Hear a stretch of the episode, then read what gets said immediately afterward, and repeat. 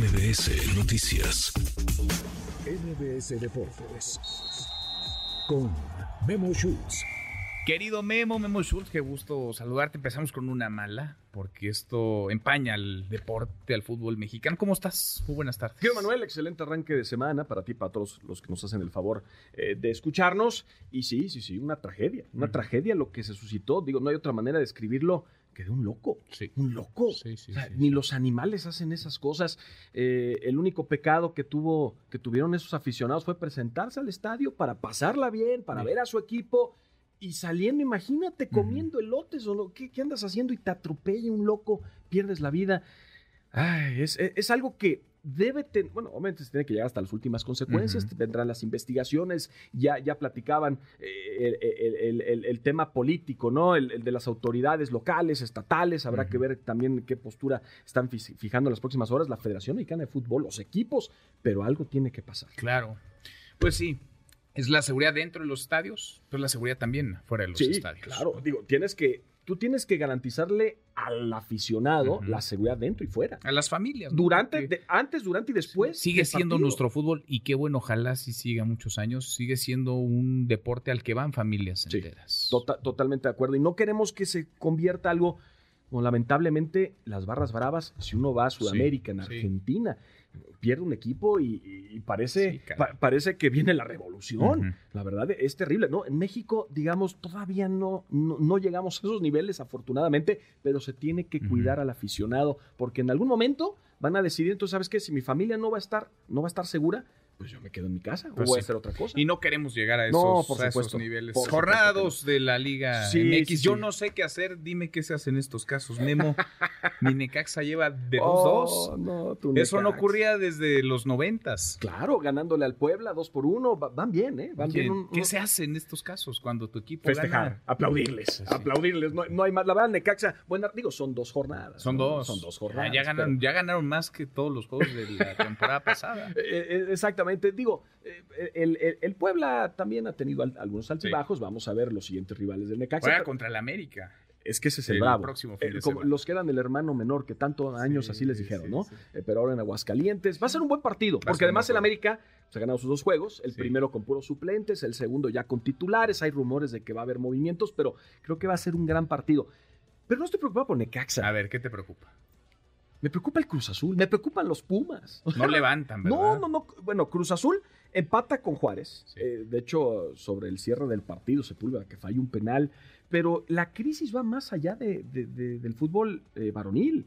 Las mujeres en cuatro, en cuatro jornadas han perdido tres, han empatado uno. Es una crisis que, que está afectando a la Noria y que obviamente pues, va, con sus cabezas, ¿no? Claro. Sus cabezas. ¿Sabes algo que platicamos que en el programa, recuerden, al terminar tu espacio de 3 a 4, lunes a viernes, ahí estamos en, El mejor en programa Deportes. deportivo de Ah, la ¿Qué radio. te invito? ¿Qué te invito de comer? Memo No, David Feitelson, André Marín, Carlos, Carlos Aguilar. Aguilar, eh, María Cel, la verdad, es un Equipazo. es un equipazo, es el Dream Team, el Dream Sí. Team de, de los deportes, pero, pero eh, yo creo que Cruz Azul, que además no tiene un estadio, imagínate, es un- el único equipo grande que es un, es un, es un equipo nómada, es decir, eh, jugaba en el Azteca o en la Ciudad de los Deportes, pero No tiene estadio. Azul no tiene estadio. no y desde tiene- hace un rato. y desde hace un rato es algo.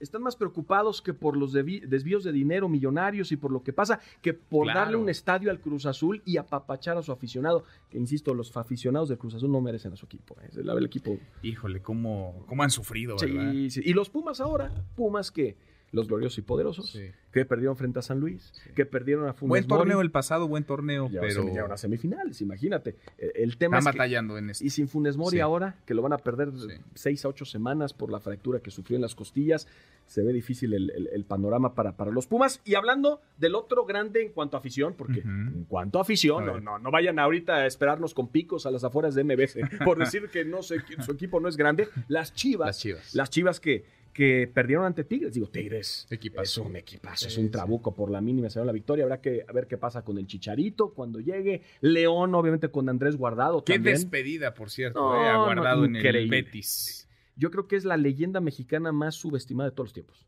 Porque Sí. uno habla de Hugo Sánchez, Sí. eh, de Rafa Márquez, del Chicharito, pero Andrés Guardado, el jugador extranjero con más partidos jugados en el Betis de todos los tiempos y el jugador mexicano con más partidos disputados en Europa también de la historia. Mira. Entonces digo, el principito, ustedes dirán, el príncipe del fútbol Se mexicano. fue como eso que acabas de describir, como un grande. Claro, como se fue como un grande y bien que le tenían. Qué homenaje, la sí, verdad. un grande. Bien le hizo un pasillo ahí el, el Sí, Barcelona sí. y también el, el Betis. La verdad estuvo muy bien. No como la polémica del Real Madrid frente a la Almería.